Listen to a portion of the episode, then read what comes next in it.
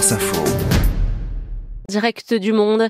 Nous sommes ce matin à Jérusalem. Oui, Claire, avec notre envoyé euh, spécial euh, permanent. Bonjour Frédéric Métézo. Bonjour à tous. Avec vous, Frédéric, on va découvrir un épisode méconnu de la longue histoire de, de Jérusalem et de la guerre euh, des six jours. Un historien français vient de lancer une application pour smartphone pour visiter virtuellement le quartier maghrébin que l'armée israélienne a, a détruit en juin 1967 au cœur de la vieille ville occupée.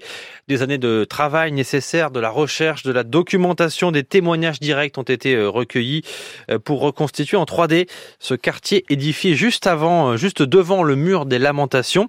Son histoire d'ailleurs est encore plutôt ignorée du grand public. Oui, la version glorieuse de la guerre des six jours, racontée par les vainqueurs, ce sont les armées arabes écrasées, Israël qui triple son territoire et conquiert la vieille ville de Jérusalem. Mais l'historien Vincent Lemire, directeur du Centre de recherche français de Jérusalem, rappelle un épisode méconnu au dernier jour de la guerre. La destruction par Israël du quartier maghrébin dans la nuit du 10 11 juin 1967 euh, s'est passée en quelques heures.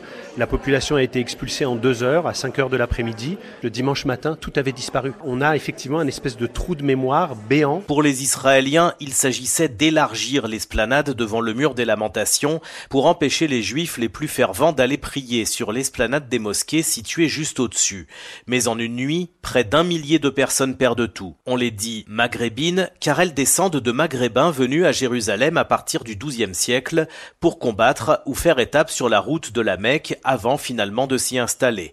Ashraf al-Jandoubi al-Moghrabi vient de l'une de ces familles. Tous les Maghrébins, qu'ils soient algériens, marocains, tunisiens ou libyens, doivent comprendre qu'ils sont les propriétaires d'un héritage et de biens à Jérusalem.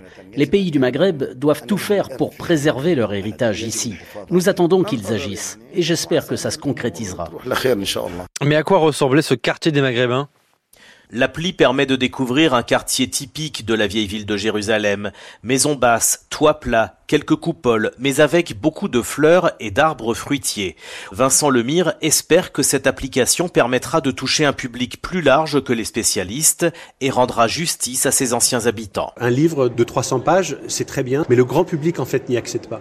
Je crois que la 3D est parfaite et ce qu'on espère aussi à travers cette reconstitution, c'est que ça va permettre de réactiver des souvenirs. C'est-à-dire qu'aujourd'hui, on parle avec des anciens habitants du quartier maghrébin. Ce sont en fait des habitants qui sont un petit peu en situation post-traumatique. L'application Jérusalem Jérusalem Maghrebi Quarter est disponible pour Samsung et Apple. Frédéric Métézo en direct du monde depuis Jérusalem ce matin dans le 5-7.